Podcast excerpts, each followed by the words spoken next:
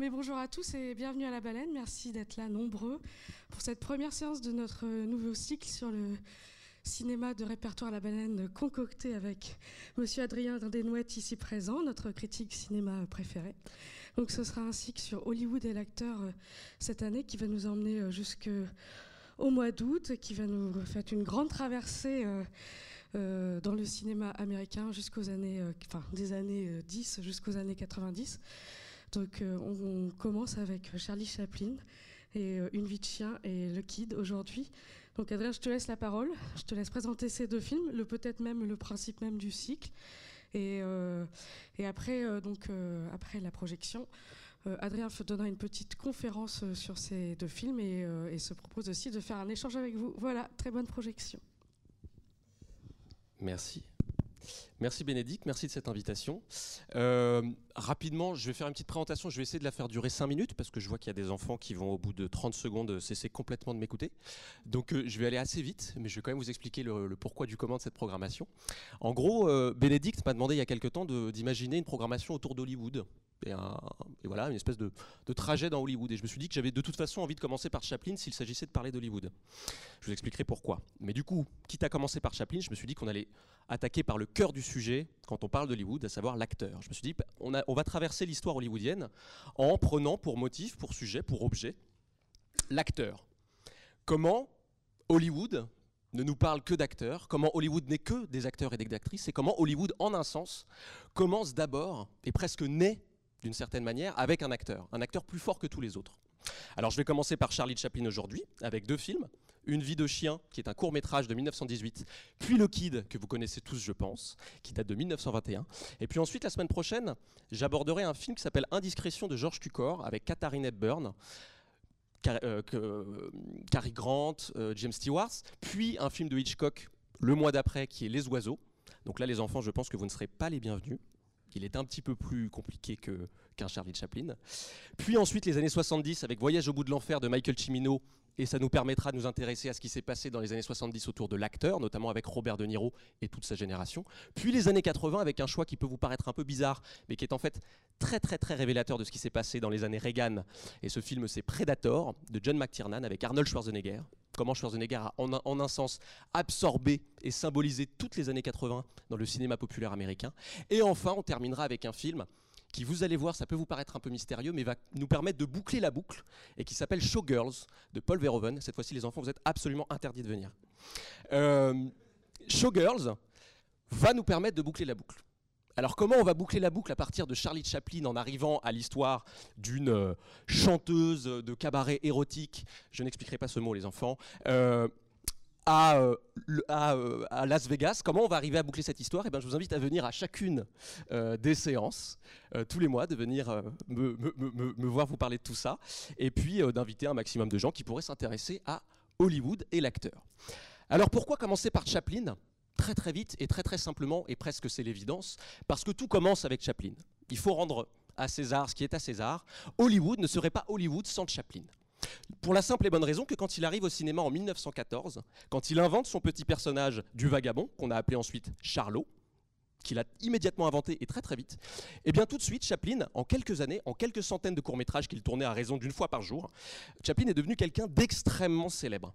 Beaucoup plus célèbre d'une Hollywood, qui ne s'appelait même pas encore Hollywood, beaucoup plus célèbre de deux que le cinéma américain, et même en fait beaucoup plus célèbre presque que son propre pays, l'Amérique, qui était, souvenez-vous quand même, et qui l'est toujours, plutôt une jeune nation. Une nation qui, par rapport à l'Europe, réclamait un peu de se faire des lettres de noblesse. Or, la personnalité la plus connue qui a émané d'Amérique, la première personnalité presque qui a dépassé et qui a égalé en notoriété Napoléon et Jésus-Christ, ça a été ce petit personnage-là, Charlie Chaplin. Au moment de la Première Guerre mondiale, entre 1914 et 1918, quand Charlie Chaplin arrive, Charlie Chaplin est tout simplement la personnalité la plus célèbre de la planète. Tellement célèbre qu'en vérité, il est devenu, à lui tout seul, le cinéma. Le cinéma, c'était Charlie Chaplin. Et, par la force des choses, il est devenu le cinéma américain. Le cinéma américain, c'est Chaplin. Mais comme le cinéma, c'est Chaplin et que Chaplin vient d'Amérique, eh bien, le cinéma est américain. En vérité, Chaplin a en quelque sorte inventé Hollywood. Avant Chaplin, Hollywood n'est pas le cœur battant, n'est pas le centre, n'est pas l'épicentre du cinéma. L'Europe, où a été inventé et commercialisé au début le cinéma, est encore plus important. Et surtout, le cinéma n'est pas reconnu comme un art à part entière. Le cinéma n'est encore qu'une espèce de extension plutôt vulgaire du théâtre et d'autres arséniques, et le cinéma n'a pas ses lettres de noblesse. Le premier personnage, le premier réalisateur qui fera dire à la critique, et même à la critique du noble art, de la haute culture, celle du théâtre, de la littérature, les artistes, le premier qui fera dire du cinéma que c'est un art, c'est Charlie Chaplin. Et pourquoi je vous dis que tout commence avec Charlie Chaplin? Ben, Tout simplement parce que, pour les raisons que je viens de vous donner, Charlie Chaplin, en 1918, c'était le cinéma lui tout seul. Le problème, c'est que ça, l'image que véhiculait Charlie Chaplin, l'image que véhiculait Charlie Chaplin d'Hollywood et de l'Amérique et même du cinéma, eh bien c'est une image qui a un peu dérangé l'Amérique elle-même. Ce qu'on retenait d'elle à la fin des années 10, c'est qu'elle était l'épicentre du cinéma, mais qu'elle était l'épicentre aussi de ces récits-là, de ces scénarios-là de ces histoires de vagabondage et d'errance dans une Amérique de poussière où les gens n'étaient là que pour détruire des cadres, des soirées, s'infiltrer et repartir très vite, exactement comme ce personnage-là. En vérité, Charlie Chaplin a inventé le cinéma dans un pays qui aurait très bien pu s'en passer en termes d'image et de publicité. Charlie Chaplin faisait une mauvaise publicité de l'Amérique. Et c'est précisément ce que je vais essayer de vous raconter avec ces deux films-là. Une vie de chien et le Kid. Ça peut paraître un peu bizarre, parce que vous allez voir que Une vie de chien est en quelque sorte une esquisse du Kid c'est le film d'avant. Ce qu'il raconte avec un petit garçon dans le Kid, il le racontait déjà avec un petit chien.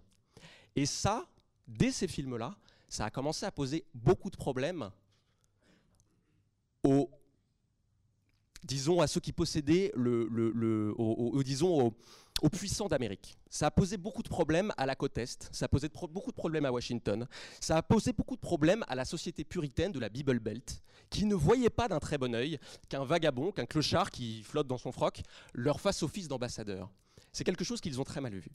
J'y reviendrai tout à l'heure plus en détail, et on essaiera de voir en quoi une vie de chien et le kid a pu à ce point poser problème, et en quoi surtout une vie de chien et le kid ont créé par réaction ce que sera devenu ensuite Hollywood, à savoir un star system. Quelque chose qui ne fait plus référence à la réalité crasse et vulgaire du quotidien que racontait Chaplin, mais quelque chose qui précisément cette fois-ci tombait des étoiles. La star, celle qui va nous faire rêver, c'est précisément quelque chose qui va être inventé contre Chaplin. Chaplin est certes la célébrité la plus puissante et la plus connue de la planète, mais Chaplin n'était pas une star. Chaplin, il vient du caniveau, il tombe pas du ciel. Toute la suite de notre histoire va consister à comprendre comment Hollywood s'est créé en réaction à Charlie Chaplin. Donc j'espère que vous allez apprécier ces deux films et j'espère pour ceux que ça intéresse, euh, que vous resterez un petit peu pour euh, une petite prise de parole de ma part, peut-être une demi-heure, 45 minutes, et puis ensuite surtout des questions, un débat, des discussions, si vous avez des questions, des commentaires, des remarques. Tout cela est le bienvenu. Je vous invite à le faire et merci beaucoup de votre attention et vous allez maintenant pouvoir admirer l'œuvre d'un génie. Merci beaucoup, à tout à l'heure.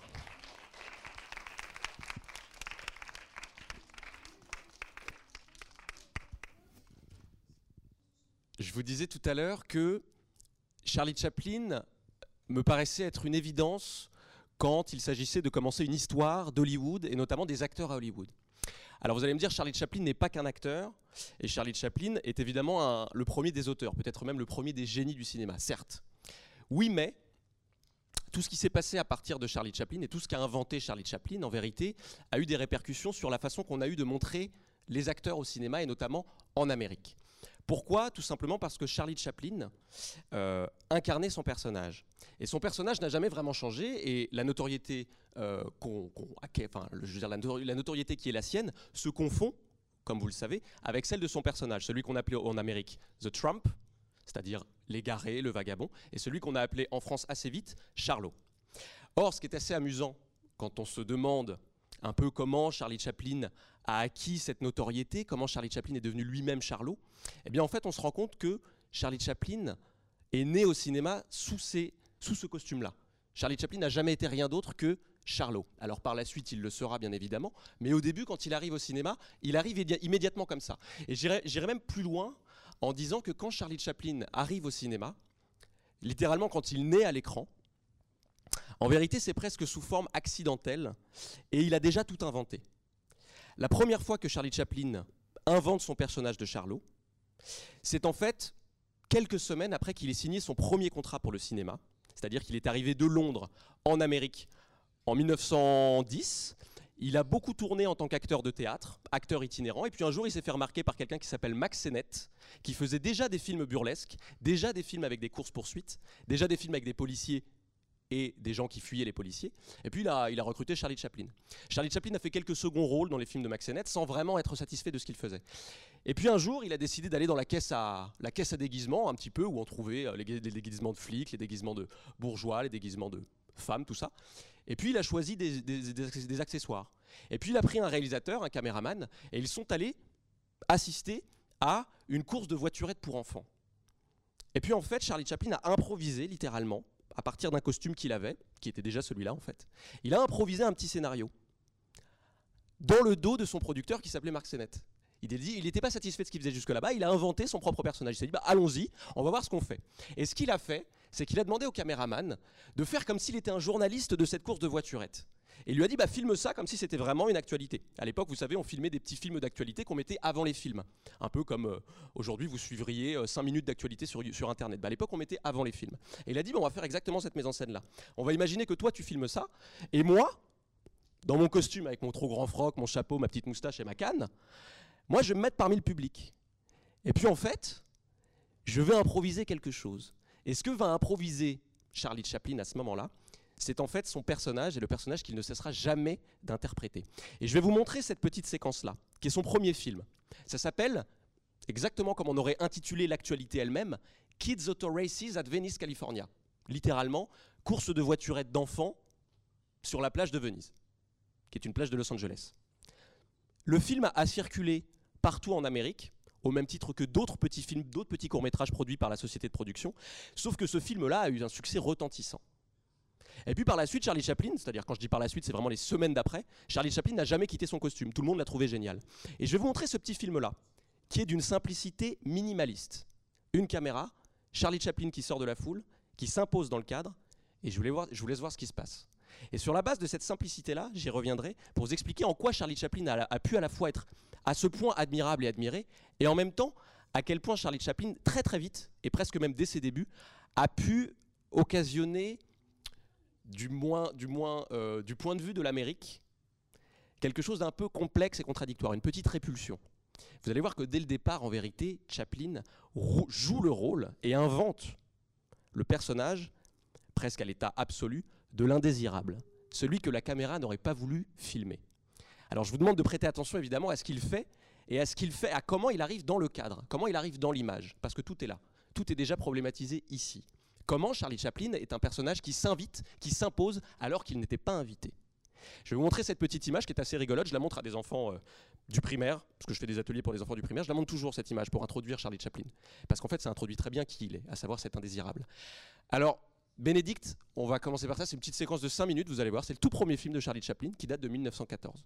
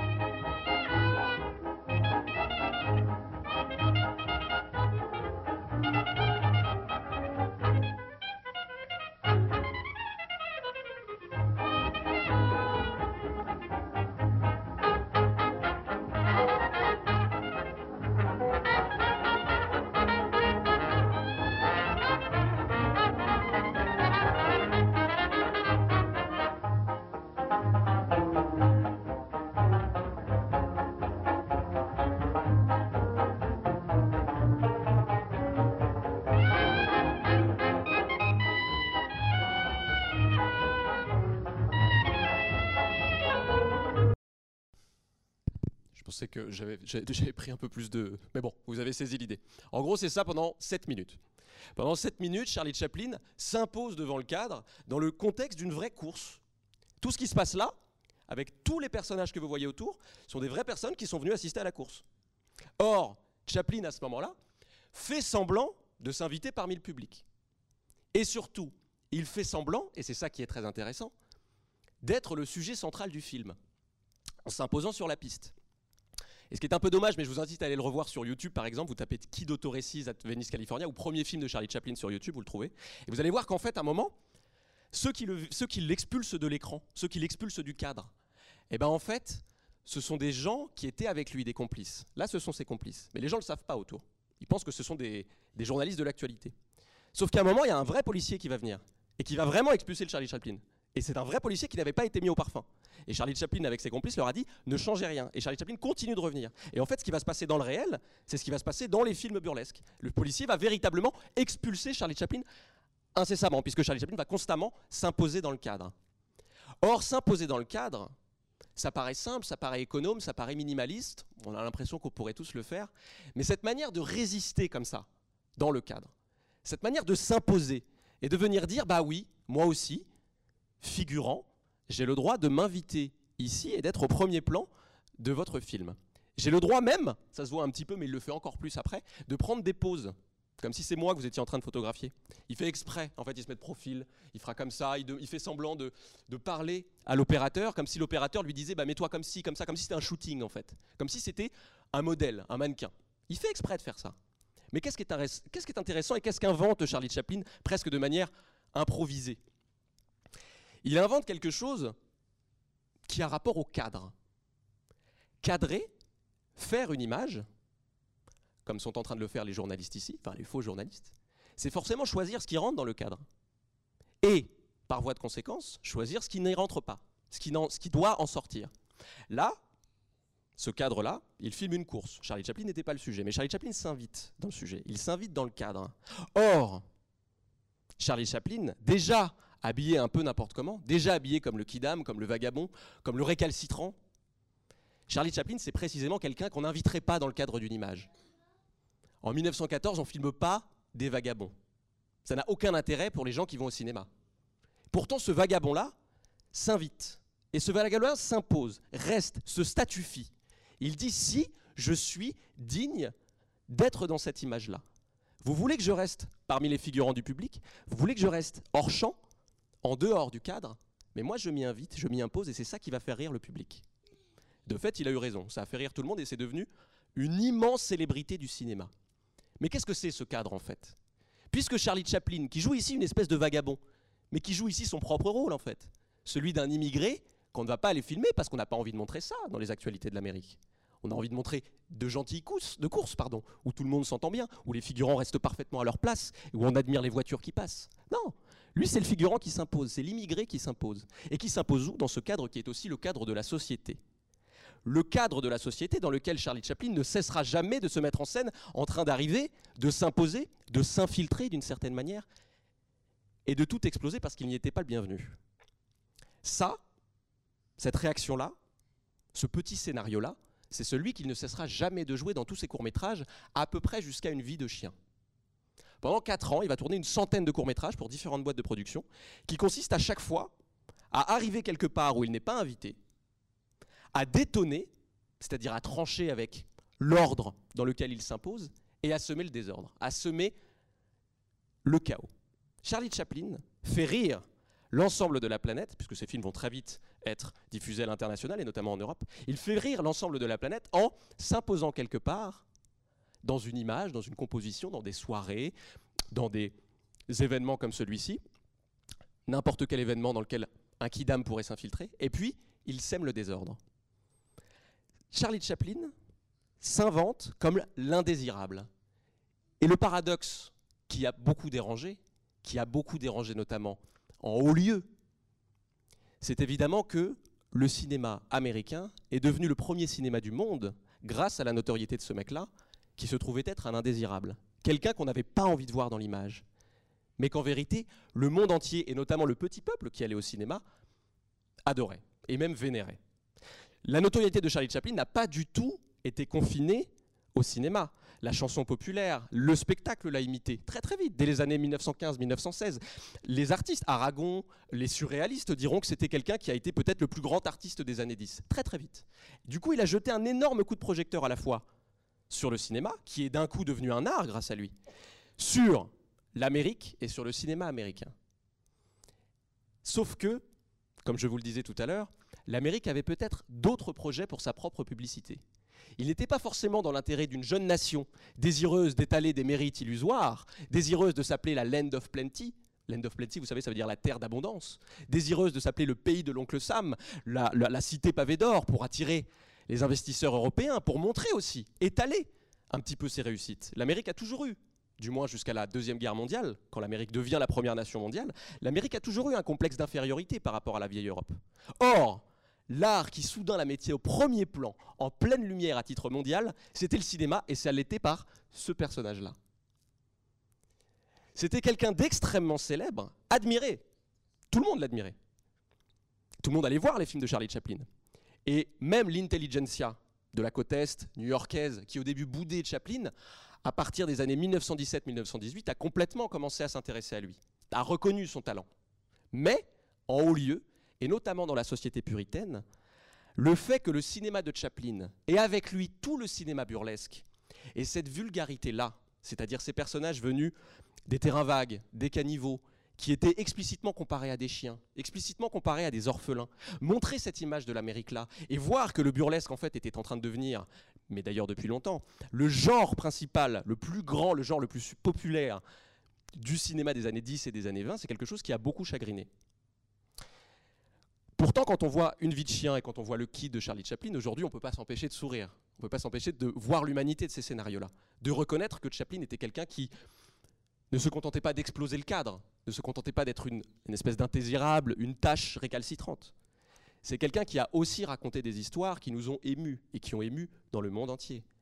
Une vie de chien, par exemple, si je l'ai choisi ici, c'est d'abord parce que vous avez vu à quel point il correspond avec le kid. Les acteurs sont les mêmes, les motifs reviennent, le petit chien, l'enfant, tout ça, c'est des choses qui reviennent. Mais en vérité, c'est surtout un moment de sa carrière où il décide de passer à autre chose. Il passe à trois bobines de films. C'est-à-dire que le tout petit film que je vous ai montré, c'est même pas une bobine. Après, il fait deux bobines. Puis là, il passe à trois bobines. Et à trois bobines, il se dit qu'il faut quand même qu'il intègre un peu de drame. Et même un peu de mélodrame. Il faut qu'il invente quelque chose d'autre, qu'il raconte des histoires. Il faut qu'il s'inscrive dans une mythologie, qu'il puisse inventer sa propre mythologie. Sauf que Une vie de chien, je ne sais pas si vous l'avez perçu, mais c'est un tableau qui quand même est relativement corsé. C'est le moment où Charlie Chaplin passe à un studio qui s'appelle la First National et qui lui confie énormément d'argent. Et notamment énormément d'argent pour construire son propre studio, ses propres décors. Et lui, contrairement au film d'aventure, contrairement au mélodrame, contrairement au tout premier western aussi, il n'a pas construit des décors qui étaient flatteurs. Il a construit ces décors-là.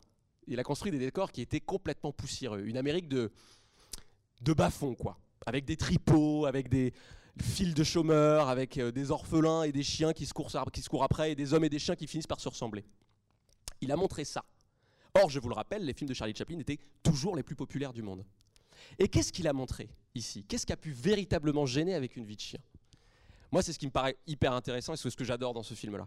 C'est qu'en fait, le film s'avance comme une espèce d'histoire euh, mélodramatique, un pur mélo, où tout le monde s'en sort bien, où finalement, Charlie Chaplin, le petit vagabond, Charlot the Trump, accède au rêve américain. Vous avez vu la fin là avec cette petite fin euh, hyper euh, enjolivée, euh, avec moi je trouve ça super mignon. Enfin je veux dire, il, met lui-même. on est vraiment dans une image d'épinal, mais une, imagerie d'enfant. Ce serait ça le succès pour un enfant, c'est-à-dire avoir sa propre maison, avoir son petit foyer. On fait des jeux d'enfants, on se fait des petits bisous, tout va bien. Mais en vérité, ce qui se passe ici, et c'est véritablement ce qu'a travaillé Charlie Chaplin, c'est qu'on est moins dans un mélodrame que déjà dans sa parodie.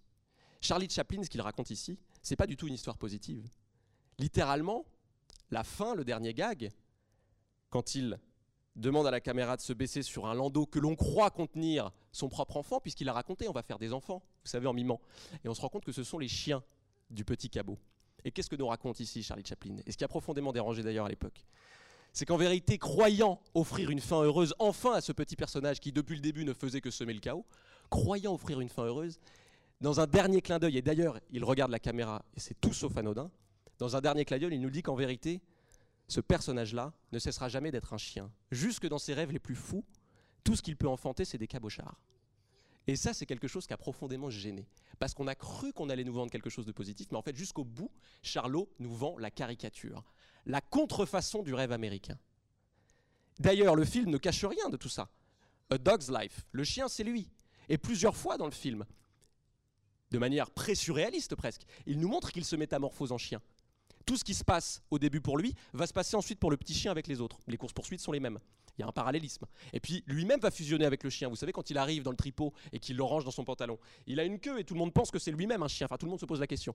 Tout le film ne cesse de travailler comme ça cette équivalence.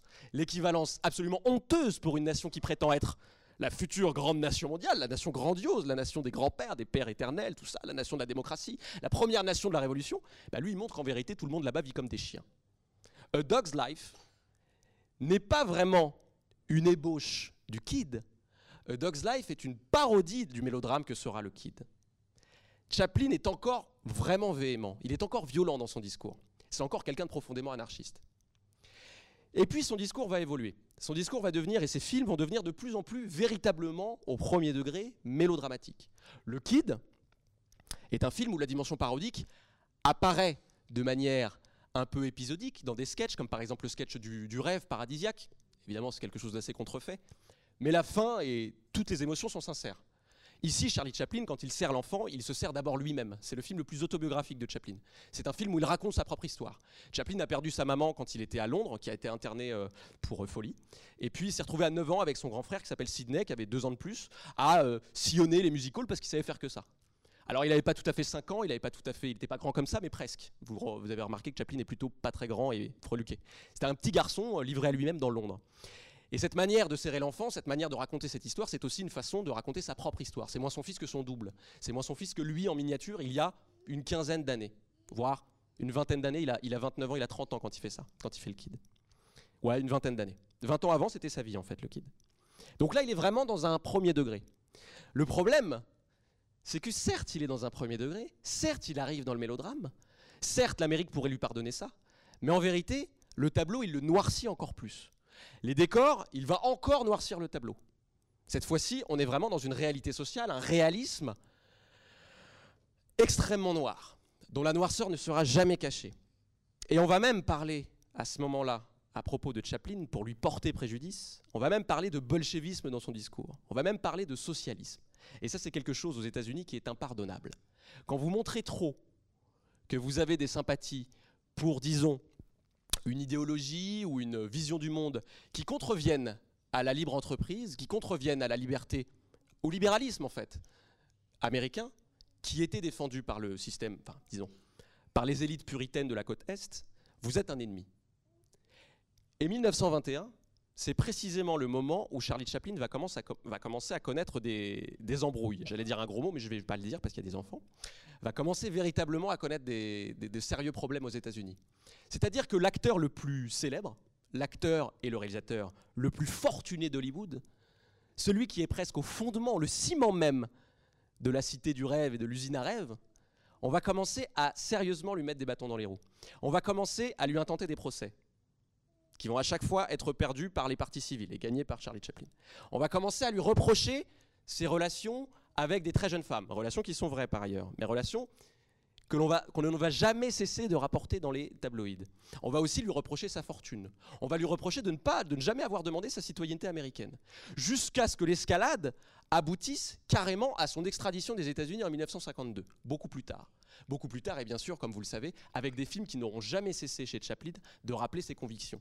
Convictions humanistes, convictions et sympathies socialisantes. Même si Charlie Chaplin n'a jamais admis être communiste, bolchevique ou quoi, Charlie Chaplin n'a jamais fait mystère de son amour de la cause du peuple. Et ça, c'est quelque chose qui a beaucoup gêné. Le fait que cet indésirable ait construit et bâti et accompagné et façonné l'art américain par excellence qui a été le cinéma et qui est devenu le cinéma grâce à lui, c'est quelque chose qui a choqué et qui a gêné. Si bien qu'en vérité, le succès de Chaplin était devenu compromettant et très encombrant. Encombrant à tel point que les élites politiques américaines encouragés par les sphères puritaines du Sud notamment, ont cherché tout simplement à arrêter l'activité cinématographique américaine à la fin des années 10 et 20. Le burlesque devenait beaucoup trop compromettant, véhiculait une image beaucoup trop vulgaire de l'Amérique. Ça a posé problème à tel point qu'on a presque voulu arrêter, cesser le spectacle cinématographique américain, fermer Hollywood à double tour. Vous le savez peut-être, en tout cas si vous ne le savez pas, je vous le dis, en vérité, Hollywood va trouver un tour de passe-passe. Hollywood va trouver un tour de passe-passe sur lequel va s'ériger d'ailleurs tout son art, un art beaucoup plus noble, qui va s'appeler, qu'on va appeler l'âge d'or et qui va s'appuyer sur des inventions techniques. Pourquoi je m'insiste là-dessus? Si Charlie Chaplin est le plus fort, et si Buster Keaton est très fort aussi, et si Fatty Arbuckle est très fort, et Laurel et Hardy, et si Harold Lloyd sont les meilleurs, c'est aussi parce que cette comédie-là, très gestuelle, très physique, ce qu'on a appelé le burlesque, le slapstick, se donner des coups de bâton, forcément très vulgaire. Cette comédie-là, forcément, il fallait être extrêmement doué de son corps, il fallait être un acrobate du rire. Or, comme le son n'était pas là pour contrecarrer ces athlètes-là, ces esthètes-là de la maîtrise du corps humain, bah en vérité, personne n'était là pour être plus fort qu'eux. Ils étaient tout simplement les plus doués. C'était eux, c'était le burlesque, c'était la grande époque du burlesque. Le son, quand le son est apparu en 1927, avec le chanteur de jazz, c'est la véritable opportunité qu'a saisie l'Amérique puritaine pour reprendre en main le cinéma, en imposant dans cette invention technique un argument commercial qui permettrait justement de s'exiler, de sortir les fictions, les scénarios du monopole burlesque. Il n'y avait pas que du burlesque dans les années 20 et dans les années 10, mais le burlesque était le premier cinéma. Le son va permettre précisément de ringardiser le burlesque et d'essayer de mettre des bâtons dans les roues de Charlie Chaplin et de sa pantomime, et de sa pantomime vulgaire, et de son personnage indésirable. Dès lors, que va inventer le cinéma américain? Que va inventer Hollywood? Ils vont inventer, pour les images, des corps et des personnages et des fictions et des scénarios qui deviendraient non pas indésirables, mais précisément désirables. Des choses que l'on a très envie de voir. Le glamour, par exemple, l'esthétique glamour, la notion de star, qui n'a absolument rien d'anodin quand on parle de Charlie Chaplin. La star, ce mot-là qui va désigner les grands acteurs que l'on va admirer, que l'on va adorer, que l'on va vénérer, comme des déesses, comme des dieux, comme des statues grecques, ces stars, elles tombent du ciel. La star, c'est l'étoile, qui vient d'une voûte qui nous est inaccessible à nous, le commun des mortels. L'art dominant ne va plus être celui du commun des indésirables. L'art dominant va essayer d'inventer autre chose, de nous faire admirer d'autres figures, d'autres types. On a tort, et c'est quelque chose qu'on oublie, on a tort de faire de Chaplin la première star. Chaplin n'est pas la première star.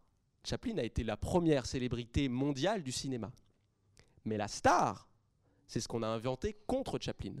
Le star system, qui apparaît avec le son au début des années 30, et qui a pour dommage collatéral de ringardiser le burlesque, d'enlever du travail à Buster Keaton, d'enlever du travail à Harold Lloyd, qui vont complètement péricliter, dont les films ne seront plus jamais vus en l'espace de 5 ans. En 1935, Buster Keaton ne fait plus de long métrage. Ça n'est pas le cas de Chaplin. Chaplin est le dernier résistant. Chaplin est le dernier qui assume et qui affirme cet art de la pantomime et qui dit non, le cinéma, mon cinéma, celui de la pantomime, celui de ce comique gestuel, celui de ce comique partageable, puisque vous avez pu le propager dans le monde entier, faire des profits grâce à moi dans le monde entier, parce qu'en fait il suffisait de mettre le film et que tout le monde comprenne. Eh bien cet art qui a été à la racine de la domination artistique du cinéma, Grâce à Chaplin, le cinéma est devenu le premier art populaire avec la musique. Cet art-là, dont je suis l'incarnation infantile, puisque je ne sais pas parler.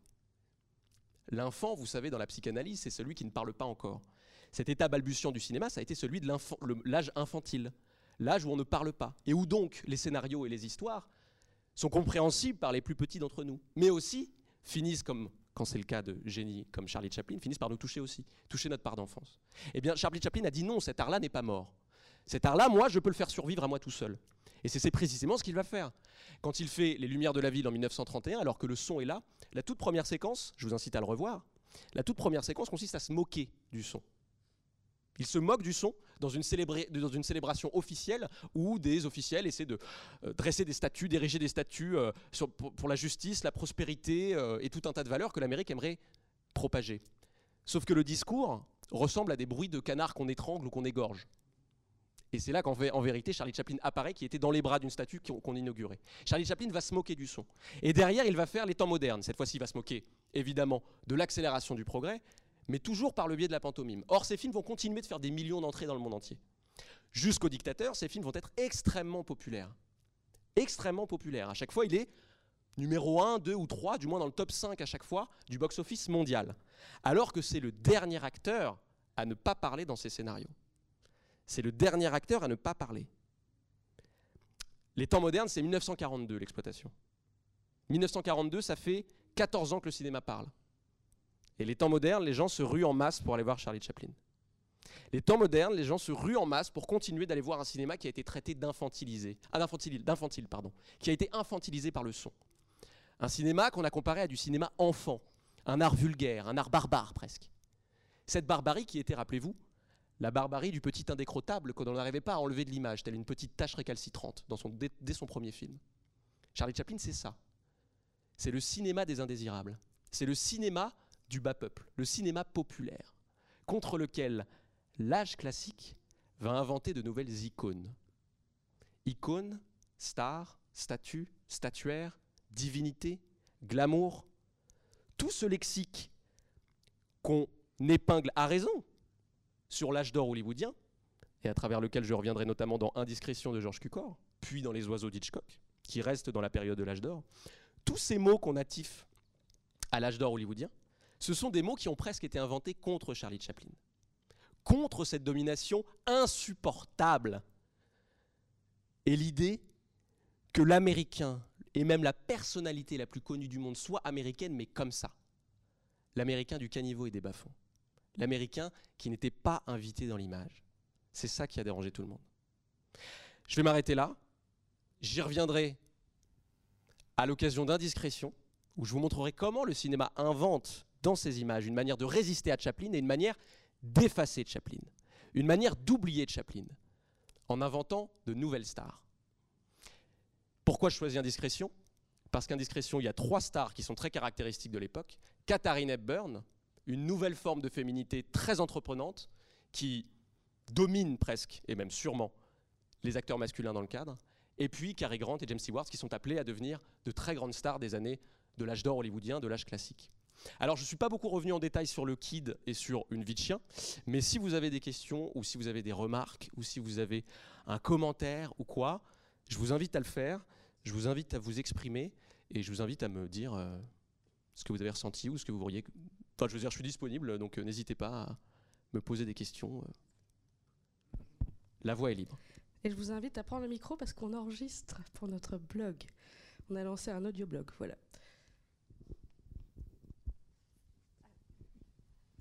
Je remercie beaucoup, je vous remercie beaucoup parce que euh, moi, Chaplin, j'adore. bon, j'ai un certain âge, je suis née en 44, donc moi, pour moi, c'est toute mon enfance. Et je me rends compte à quel point euh, Charlie Chaplin, Charlot, est un, génie. Parce que vraiment, quand on a vécu et qu'on voit tout la profondeur du message passé par ce petit personnage, c'est absolument éblouissant. Et très émouvant, et ça reste vraiment, quand on dit un génie, c'est un mot faible pour un, personnage comme ce Chaplin. Je me demande quelle, quelle idée, comment il a fait pour créer pour avoir l'idée de créer ce personnage pauvre dans des horribles décors et que ça ait un tel succès. Je, trouve ça. Qu'est-ce qu'il avait dans sa tête? Bon, il a peut-être beaucoup souffert, je ne sais pas. Mais en plus, ce qui est extraordinaire, c'est les mimiques les mimiques, les expressions, le rythme, la danse. Le, à certains moments, les, images sont, sont plus rapides. C'est d'un comique, mais on rit tout le temps. On pleure, on rit. C'est extraordinaire. Euh, Charlie Chaplin, moi pour moi, vous me l'avez un peu éclairé aujourd'hui, même beaucoup, mais moi j'ai toujours ressenti tout ce que vous avez dit, je l'ai toujours ressenti d'une façon intuitive. Et maintenant que j'ai le plaisir de le revoir 50 ans après, euh, j'ai un plaisir inouï, je me, euh, vraiment comme, comme quand j'étais petite, quoi. Merci beaucoup, merci beaucoup de votre, de votre euh, conférence, c'est formidable. Euh, merci beaucoup à vous. Mais pour ne rien vous cacher, Charlie Chaplin, euh, j'en fais l'expérience en fait tous les trimestres, puisque je donne des ateliers à des enfants où je leur montre différents films. Je pars de l'origine de cinéma et j'arrive au film d'animation d'aujourd'hui. Et je passe par Charlie Chaplin. Et Charlie Chaplin, on se rend compte qu'en vérité, le génie de Charlie Chaplin, c'est véritablement, c'est l'un des rares acteurs qui magnétise les enfants aussi bien que les adultes. Mais vraiment, c'est que c'est l'un des rares cinéastes dont on peut montrer les films à des enfants bah, de l'âge de ces enfants-là. Preuve en est qu'ils assistent encore à une conférence, à dire s'ils sont intéressés. Mais donc, c'est des enfants qui peuvent voir Chaplin et qui, en fait, vous avez absolument raison, intuitionnent tout ce que je viens de dire. Ça ne sert à rien de savoir tout ce que je viens de dire pour apprécier Chaplin. N'importe qui pour apprécier Chaplin. Ce que je vous dis, c'est, comme vous dites, un éclairage complémentaire, mais qui ne fait qu'allumer une petite flamme que vous aviez tous intérieurement. Enfin, je veux dire, tout ce que je vous ai dit, vous ne l'avez pas appris là en même temps que je vous le disais. C'est juste que vous le savez, on l'intuitionne, mais c'est bien de revenir un petit peu à ce qu'il a fait. Et pour répondre à votre question, d'où lui vient son génie? Alors évidemment, d'où vient le génie d'un artiste? C'est toujours difficile de répondre à ça de manière absolue. Mais disons que Chaplin, j'ai presque envie de dire qu'en vérité, il y a une part tellement autobiographique, il y a une dimension tellement vécue. Chaplin, c'est quelqu'un qui a dû survivre sur les planches. Il le disait lui-même, si j'avais pas survécu sur les planches, si euh, des troupes itinérantes m'avaient pas recruté quand j'avais 10 ans, j'aurais été serviteur, parce que je savais rien faire, j'étais même pas instruit. Il était analphabète, hein. il s'est instruit lui-même. J'aurais pas pu le faire. Donc il a été obligé en fait, exactement comme le petit, euh, le kid de l'histoire est obligé de développer une dextérité au jet de pierre pour aider son père à survivre et donc pour survivre lui-même. Chaplin est quelqu'un qui a développé une surdextérité sur les planches, exactement comme Buster Keaton. Buster Keaton, c'est quelqu'un qui tournait dans l'Amérique entière. Alors lui n'était pas un immigré, il était américain, mais c'est quelqu'un qui tournait avec ses parents dans une compagnie itinérante et qui jouait ce qui s'appelait le Buster Keaton Show, qui consistait, pour son père, en fait, à balancer Buster qui avait 5 ans, à le balancer contre des murs, dans des chaises, et ça faisait rire tout le monde, et il se blessait jamais. C'était ça le premier, premier talent de Buster Keaton. Et puis il en a fait un art, un art qui s'est appelé le burlesque, et dont Chaplin et Keaton ont été les deux grandes célébrités. J'ai presque envie de vous dire, leur génie leur vient de leur histoire, en fait. Après, comment Chaplin invente ce personnage-là? Il l'invente déjà au fil du temps je ne sais pas si vous remarquez, mais le tout premier film que je vous ai montré de 1914 de Chaplin, en vérité, peut-être que le noir et blanc, peut-être que le côté assez populaire euh, de, l'atmosphère euh, donne l'impression qu'on est déjà dans un bas peuple, mais c'est pas vraiment vrai en fait. C'est à partir de Une vie de chien à peu près que Chaplin va vraiment noircir le tableau dans les décors, que Chaplin va vraiment aller dans une Amérique très très pauvre et montrer, nous mettre le nez dans, dans le bousin, en quelque sorte. Je le dis parce qu'il y a des enfants. Voilà. C'est à partir de ce moment-là. Avant, en fait, Chaplin, il n'est pas vraiment dans une Amérique euh, euh, poussiéreuse euh, de latrine. Il est dans quelque chose où c'est l'indésirable, qui pourrait aussi bien être un alcoolique que quelqu'un récemment largué par sa copine, que quelqu'un, la plupart du temps complètement tout seul, individualiste, cruel, assez méchant d'ailleurs. Mais il n'est pas spécifiquement à chaque fois pauvre il n'est pas toujours pauvre, même parfois sa, sa, tenue change. Parfois, il est vraiment habillé comme un bourgeois qui a le droit d'être là. Mais c'est toujours celui qui sème le désordre dans le cadre. C'est toujours celui qui finit par devenir un sale gosse. Puisque vous ne voulez pas de moi ici, ma manière d'exister, ma manière de poser mon empreinte dans ce cadre et dans ce cadre social, le cadre de l'image et le cadre social, bah, c'est de tout détruire. Chaplin, pendant longtemps, a été ce personnage qu'adoraient par exemple les anarchistes, qu'adoraient les apolitiques, qu'adoraient les artistes en fait. Parce que c'était la puissance de destruction à l'état pur. Vous voyez ce que je veux dire? L'empêcheur de tourner en rond éternel. Et d'ailleurs, à partir d'une vie de chien, quand il a commencé vraiment à noircir le tableau, quand il a vraiment commencé à parler des bas-fonds, à avoir un discours qui a été comparé à un discours socialisant, gauchiste, on va dire, il a perdu une partie de son auditoire chez les intellectuels, qui ont commencé à dire que Chaplin faisait dans la mièvrerie, que Chaplin faisait trop dans le mélodrame. Ce qui était en vérité assez faux dans une vie de chien, je vous l'ai dit. C'était plutôt une contrefaçon de mélodrame. Mais après, ça va devenir assez vrai mais le public va jamais l'abandonner. Autant la critique et certains qui adoraient Chaplin pour sa, force de nuisance vont un peu l'abandonner et dire que Chaplin est quelqu'un qui est devenu beaucoup trop démago et consensuel, autant le public ne va jamais l'abandonner. Le public va jamais lâcher prise avec Chaplin. Du moins, le Chaplin de Charlot. Après les films d'après Charlot, donc d'après euh, le dictateur, Chaplin va faire plusieurs films. Hein. Mais après, les films vont pas avoir le même retentissement populaire. Mais jusqu'au dictateur, Chaplin est un, je vais vous dire une bêtise, mais c'est l'équivalent de quelqu'un qui faisait des entrées comme aujourd'hui Avengers fait des entrées. Le Avengers de l'époque, c'était Chaplin. Vous voyez ce que je veux dire? C'était pas genre un Chaplin qui sortait, c'était la garantie de faire des millions d'entrées en France. Au moins 6 ou 7 millions. Je vous le dis avec des, chiffres précis parce que j'ai regardé en fait. C'était vraiment un moment où Chaplin faisait les plus gros entrées en France, en Angleterre, en Italie, un peu moins en Allemagne, je sais pas pourquoi, et évidemment aux États-Unis. Non, en Allemagne, oui, non, c'était pas une référence au dictateur. En fait, dès les années 10, Chaplin a mis beaucoup plus de temps à entrer en Allemagne, je sais pas pourquoi. Mais en France et en Angleterre, c'est très très vite devenu un génie. Pourquoi? Pourquoi en France et en Angleterre? Bah, parce que je pense qu'en fait son personnage était suffisamment universel, c'est-à-dire le, petit pauvre qui arrive comme ça, qui est pas vraiment invité, qui est pas, invité à la fête d'anniversaire si tu veux, mais qui s'incruste quand même parce qu'il a bien envie de bouffer un peu de gâteau. Et ben ce personnage-là, en fait tout le monde peut s'y reconnaître. Tu vois ce que je veux dire? Tout le monde peut se reconnaître dans un sale gosse, quoi. Tu comprends? Voilà. Oui, là-bas, je crois qu'il y a une question. Oui, je voulais confirmer euh, le succès toujours populaire de Chaplin, parce que même en classe de troisième, quand on montre le dictateur en disant du noir et blanc, bon, là il parle quand même, ça va pas passer, et à chaque fois ça passe. Donc c'était juste une parenthèse. Euh, moi, ce qui m'a impressionné en revoyant le kid que j'avais vu euh, enfant, c'est la force de la musique aussi. Enfin, je m'en rappelais et je me disais, ah oui, maintenant ça va faire comme ça. C'est impressionnant. Et euh, de me dire par rapport à ce que vous disiez, bah, il a gêné par rapport à son côté euh, malfaisant, enfin malfaisant, sale gosse, etc. Mais euh, en tout cas, d'oser montrer une paternité qui paraît complètement incroyable à cette époque-là, de dire, bah voilà, c'est pas grave, il recueille l'orphelin, et ça va être un vrai père. Enfin, je me rappelle qu'enfant, j'adore, je me rappelais le coup du biberon, toutes les inventions.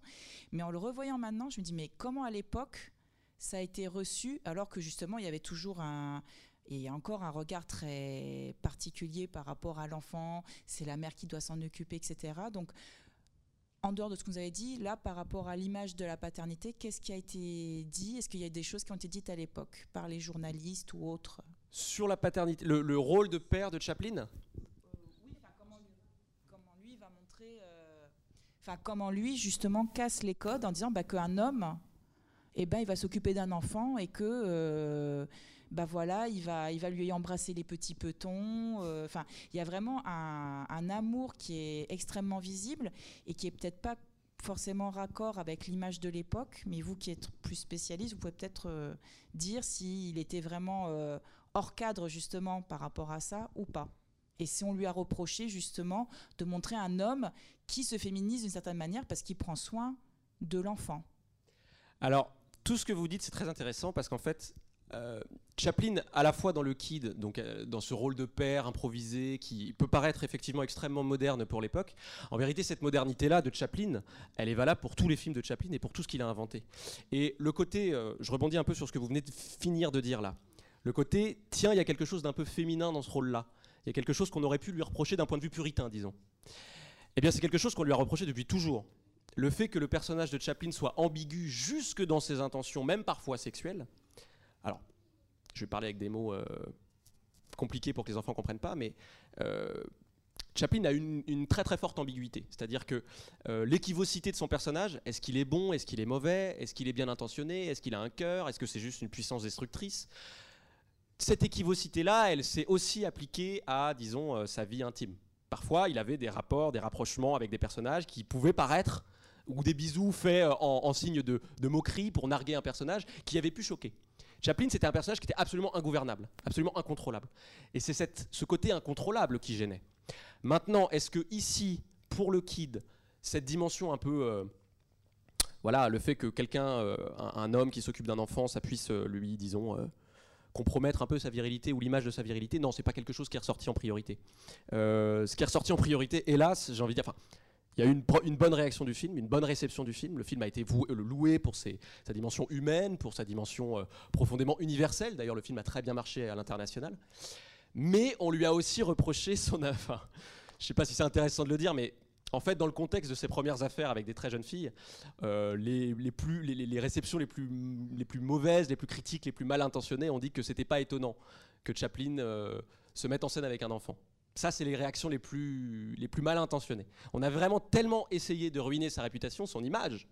Son image qui, rappelez-vous, était la plus connue du monde, hein, son portrait. On a tellement essayé de gratter le vernis de son humanité qu'on a été jusqu'à euh, faire des coups bas comme ça. Du genre insinuer que le Kid était un film presque de pédophile. Quoi. Euh, mais c'était minoritaire, vraiment. Le Kid, c'est surtout un film qui est, resté comme étant le premier grand chef-d'œuvre de Chaplin, le premier grand long métrage qui était déjà un chef-d'œuvre. Les réactions n'ont pas été. Euh. Sur ce, côté-là, un peu euh, d'un point de vue représentation, qu'est-ce que c'est un père qui s'occupe d'un enfant et tout ça? Non. Et puis, comme, son, comme le rôle qu'il réserve au personnage de la mère, au final, n'est pas accablant, c'est, il insiste bien sur la dimension euh, empêcher en fait de, cette, euh, de, cette, euh, de cet abandon. Quoi. La mère ne cesse jamais de, faire, de recueillir des enfants, de les câliner, de leur donner des, des jouets, comme s'il fallait compenser ce manque. Quoi. Ça, Chaplin a, a évidemment insisté là-dessus, et le personnage féminin n'est pas du tout traité sous un angle malveillant. Donc bon, c'est Le film n'a pas été trop. Non, non, le film n'a pas trop choqué de ce point de vue-là. Vraiment. Oui. Ah, pardon. Le Mais kid. dans, euh, de- dans, le, dans les temps modernes, parce qu'il y en a un troisième de Charlie Chaplin, et même un quatrième, et dans les, dans les temps modernes, je, je trouve qu'il y a quand même une petite différence entre euh, les deux films qu'on vient de regarder. Par exemple, Et, et c'est quoi la différence pour toi? Bah, c'est que dans les deux films qu'on vient de regarder, euh, la police elle l'arrête beaucoup de fois, mais il le met pas en prison, alors que dans l'intermo moderne, il va beaucoup de fois en prison.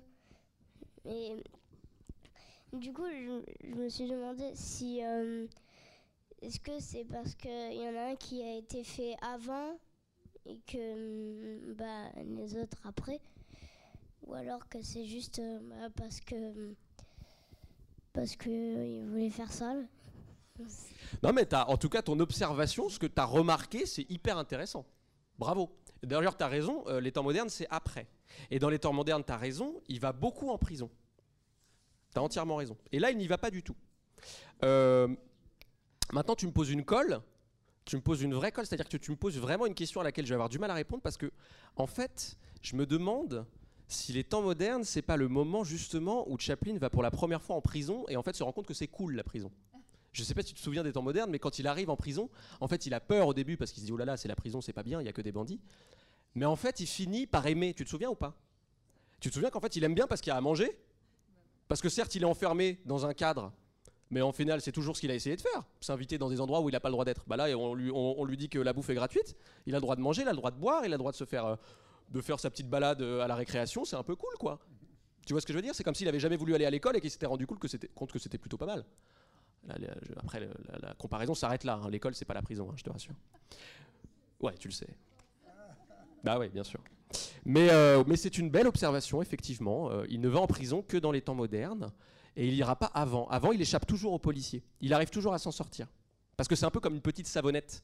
Tu sais, les policiers sont un peu grands et gros, mais lui, comme il est plus agile, il est plus vif, il arrive à passer sous leurs jambes, il, arrive toujours à s'échapper. Mais dans les temps modernes, il se fait avoir, c'est vrai. Bonne remarque, excellente remarque, euh, le kid.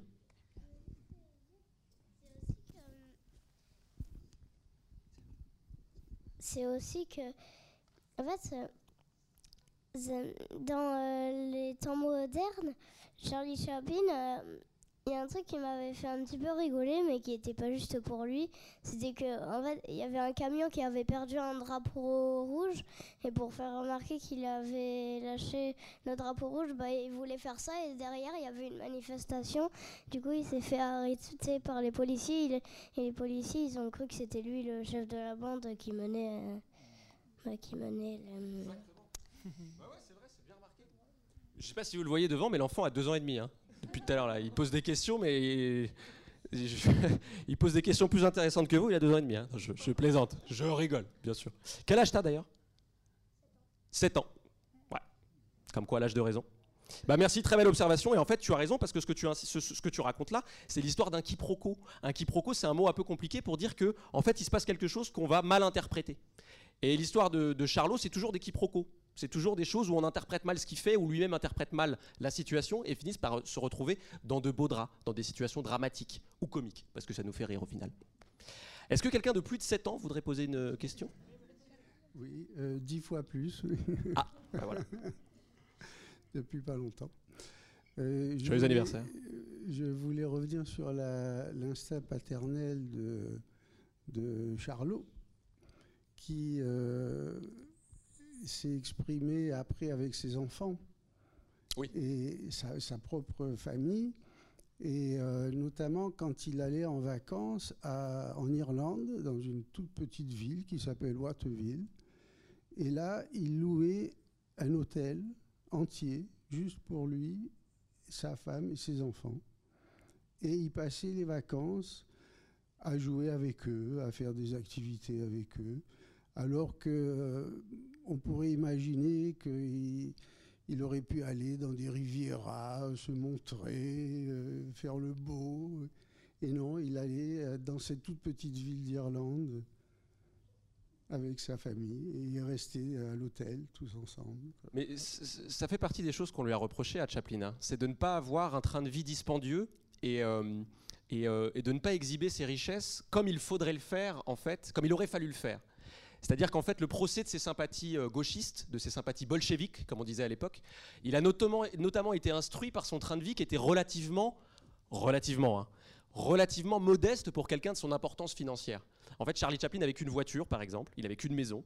C'est quelqu'un qui n'était pas dispendieux, en fait, qui passait beaucoup plus d'argent, euh, qui mettait beaucoup plus d'argent dans ses propres films. Il est devenu tellement perfectionniste à partir, disons, d'après une vie de chien, qu'il a mis tellement de temps à faire des films. Il était tellement, il était tellement perfectionniste en fait qu'il a mis beaucoup plus d'argent dans son art. Et c'est quelque chose qu'on lui a reproché de ne pas faire étalage de ses richesses. Enfin, disons que c'est pas qu'on lui a reproché, mais c'est quelque chose qui a instruit, comme je vous le disais, euh, le procès de ses sympathies, euh, du moins présumées, euh, pour des politiques qui n'étaient pas compatibles avec le système américain.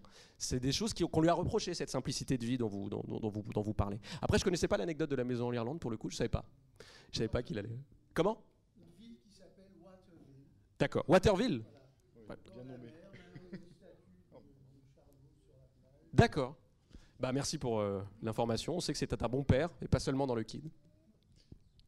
Une question de technique, c'est l'importance de la musique qui me fait penser à ça, et, aussi euh, parce que hier j'ai vu euh, un, reportage, pas un reportage, un documentaire sur le début de la musique en fait, et le 78 tours, etc. etc.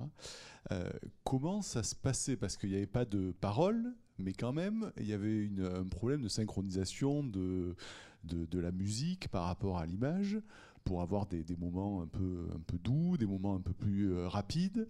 Et il y avait un bonhomme derrière qui changeait des disques. Comment ça se passait? Il y avait un disque qui était synchronisé avec... Euh, comment on faisait pour qu'il y ait cette interaction entre l'image et la musique au cinéma? Alors, ce que je sais, c'est qu'à partir de, du Kid, euh, Charlie Chaplin a composé lui-même ses musiques. Donc s'il les a composés, c'est qu'il entendait euh, évidemment qu'il y ait une synchronicité entre les pics dramatiques et du moins l'accompagnement de ces épisodes dramatiques par la musique. Euh, il y, a des anecdotes sur des, des, disques, du moins des, phonogrammes, enfin je ne sais plus comment on appelle cet, instrument qui était, qui se, en fait, qui remplaçait l'orchestre. Gramophone. Gramophone, merci. des anecdotes sur le gramophone qu'il fallait évidemment synchroniser avec le début du film, ce qui devait être possible. Maintenant, je sais aussi beaucoup que les partitions étaient données quand c'était dans des cinémas, euh, notamment des grands cinémas des grandes villes, étaient données carrément à des chefs d'orchestre. Et il y avait dans des conditions de projection euh, optimales un orchestre qui jouait avec la partition de Charlie Chaplin. Maintenant, je pense que la plupart du temps, c'était effectivement plutôt, euh, on tentait de synchroniser le son via un appareil extérieur avec l'image. Mais euh, ça n'est valable que jusqu'en 1927. À partir de 1927, comme vous le savez sans doute, l'histoire du cinéma bah, s'agrémente du son, du sonore. Et puis du coup, les partitions, on peut les mettre directement sur la pellicule, les synchroniser avec l'image. Donc le KID est l'un des, l'une des, premières expérimentations, oui, de synchronicité, euh, du moins chez Chaplin, hein, bien évidemment. Avant, ça se faisait déjà. Mais je veux dire, c'est quelque chose qui montre aussi à quel point il a été perfectionniste. D'ailleurs, il y a une exposition en ce moment, je ne l'ai pas vue, euh, je suis un mauvais élève, mais il y a une exposition en ce moment avec, entre euh, le travail de Chaplin, compositeur, à la Cité de la Musique, si je ne dis pas de bêtises. La Philharmonie? C'était fini, voilà, c'est fini, désolé. Mais voilà, c'était quelqu'un de perfectionniste à ce point-là, oui. Bah, c'est l'occasion pour moi de peut-être de rebondir. Je vous en prie. Merci. Euh, parce que je suis pianiste et si je viens ici aujourd'hui, c'est justement pour euh, me prendre de l'information sur le, cinéma muet. Et euh, voilà, j'ai l'occasion de jouer justement chaque mardi dans, un lieu qui, qui, met en avant la ciné-projection. Et je suis pianiste et je fais la musique par-dessus le, film qui défile. Et effectivement, selon les séquences, en fait, euh, plus ou moins longues, euh, on est, enfin, je suis amené à faire des gags souvent plutôt que de, la musique. Euh, quand, quand Chaplin descend des escaliers comme ça, ou il monte les escaliers, que d'un coup il tombe, mhm. à ce moment-là, on peut très bien faire des graves qui vont vers les aigus comme ça. Euh, c'est des gags, c'est vraiment des gags quoi, qui accompagnent la musique. Illustré. Et puis des fois, illustré. Illustré musicalement euh, l'image. Ouais, absolument. Et puis euh, en fait, dès l'instant qu'on a, parce que j'ai l'occasion de voir les films juste un peu avant, une semaine avant, quand on a en fait une scène qui dure une minute, deux minutes, on se dit tiens, là, il y a une possibilité de, de, euh, de composer une petite séquence musicale qui va se prêter à cette scène, qui va être plus ou moins rythmée, ou, ou, euh, alors euh, une scène qui va être où il va y avoir beaucoup d'émotions, beaucoup de sensibilité. alors à ce moment-là, composer une, une musique plutôt qui va évoquer quelque chose de romantique. Voilà, j'essaie de jouer sur ces nuances. C'est nouveau pour moi, ça fait, ça fait quelques, quelques fois que je fais ce travail-là. Et, euh, et donc, euh, et donc euh, voilà. Je... Et j'avais juste une toute petite euh, question, si, si- si je peux, mais ça dure, c'est- rapide. Je vous en prie. C'est la question du plagiat à cette époque, en fait, parce que je remarque que Buster Keaton, Harold Lloyd et, euh, et Charlie Chaplin, et Charlie Chaplin, pardon, on, on peut retrouver la scène du chien qui va, qui court après euh, Chaplin. On le retrouve chez les autres aussi. Et je voulais savoir la question du plagiat euh, à cette époque et aussi comment ça se véhiculait et comment c'était euh, reçu. Le plagiat, vous voulez dire? Le, le- le plagiat, les, les- les- les scènes. euh, ouais. En fait, si vous voulez, le, le- le- là vous parlez, vous parlez du plagiat des gags. Oui, c'est Ouais. ça. Comme si qu'il y avait une école derrière qui enseignait telle chose, telle chose, telle chose.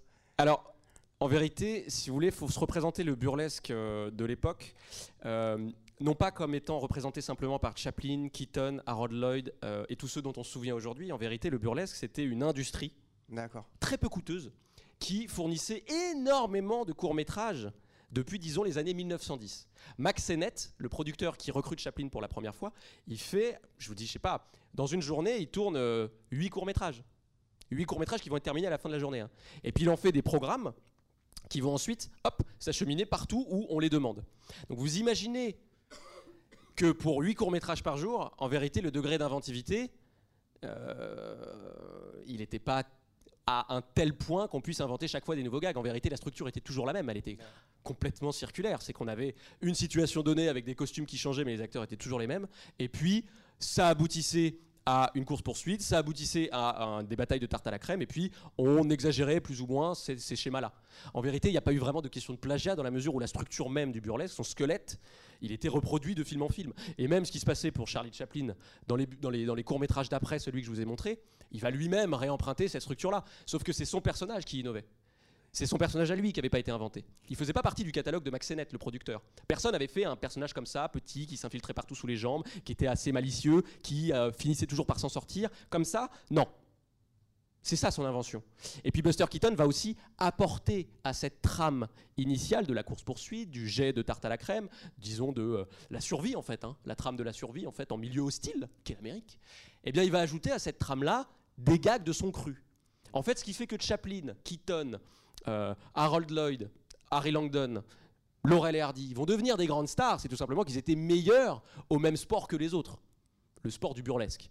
Ils étaient juste meilleurs, exactement comme aujourd'hui vous regarderiez un match de foot, vous, vous- remarquez que Neymar ou Ronaldo ou Messi, c'est juste qu'ils sont meilleurs que les autres. Et ben en fait, c'est exactement pareil. Ils, pratiquaient le même sport, sauf qu'ils le faisaient beaucoup mieux que les autres et ils inventaient beaucoup plus que les autres. C'est exactement ça. Donc la question du plagiat, c'est pas posée. Par exemple, on, on disait pas, tiens, t'as balancé une tarte à la crème comme moi euh, 200 fois avant. Vous voyez ce que je veux dire? C'était exactement pareil. On allait dans une forme d'exagération qui devenait presque de l'invention. Par exemple, le plus grand concours de tarte à la crème, il a été remporté par Laurel et Hardy dans une séquence d'un film de 1927 où ils en balancent, ils avaient compté. De même qu'aujourd'hui, on, compte sur Twitter et sur euh, YouTube les kill counts, c'est-à-dire les films des années 80 où on tuait beaucoup de gens et on comptait les morts. À l'époque, on avait fait la même chose avec les tartes à la crème. Ils en avaient balancé plus de 1000. Plus de 1000 tartes à la crème. Donc fabriquées vraiment. Mais on n'allait pas reprocher à Laurel et Hardy d'avoir balancé des tartes à la crème comme tout le monde. On était dans un, rythme de production presque anarchique en fait. La question de la copie des gags, elle se posait pas vraiment. Après vraiment, quand on allait piquer à des gens aussi connus et des gags aussi connus et des gags aussi originaux que ceux inventés par Chaplin et Keaton, là fallait se lever tôt pour pas. Oui, là fallait avoir un petit peu d'e- de- d'estime de soi quoi. Euh, Si on copiait le gag de la, machine à, à manger des temps modernes de Chaplin, bon bah ça se voyait. Vous voyez ce que je veux dire? Donc non, la question du plagiat au burlesque, c'est pas posé. Il y avait une telle quantité de films produits que certains se ressemblaient tellement en fait qu'on avait l'impression que c'était les mêmes. hein. Les acteurs étaient les mêmes d'ailleurs la plupart du temps. Je vous en prie. Alors j'étais pas là. Comment? Non bah non, personne n'était là. hein. Mais oui, oui, on riait. Bah après, il y avait des. J'imagine quand même qu'il y avait une certaine, il y avait des degrés de qualité. hein. Euh, Tous ne sont pas devenus des grandes stars. Euh, là, on vous, là, je vous ai montré le haut du haut du haut du panier. Hein. Faut s'imaginer qu'il y avait des films qui duraient le même temps et qui étaient beaucoup moins intéressants. Et il y a même, on va pas se mentir, il y a même des Charlie Chaplin qui sont beaucoup moins intéressants que d'autres. Il y a des Charlots qu'on pourrait plus trop revoir aujourd'hui.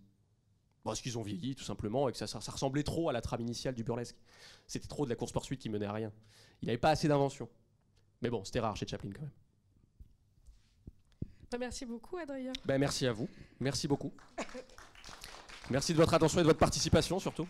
Et du coup, rendez-vous le dimanche 1er mars pour Indiscrétion de Georges Cucor. Plus rien à voir avec Chaplin, mais très intéressant toujours, bien sûr. Et je vous invite à aller voir sur notre audioblog, c'est sur Arte Radio, les blogs d'Arte Radio, et ça s'appelle euh, le- le- Les chants de la baleine. Et euh, vous avez euh, bah, dès, les précédentes conférences d'Adrien en ligne, euh, d'ailleurs. Et voilà, on vient de lancer. Donc il y a aussi toutes les rencontres avec les réalisateurs qu'on fait ici. Donc voilà, c'est une manière aussi de, de revivre ce qui se vit dans cette salle. Merci d'avoir été là et à bientôt. Merci, au revoir.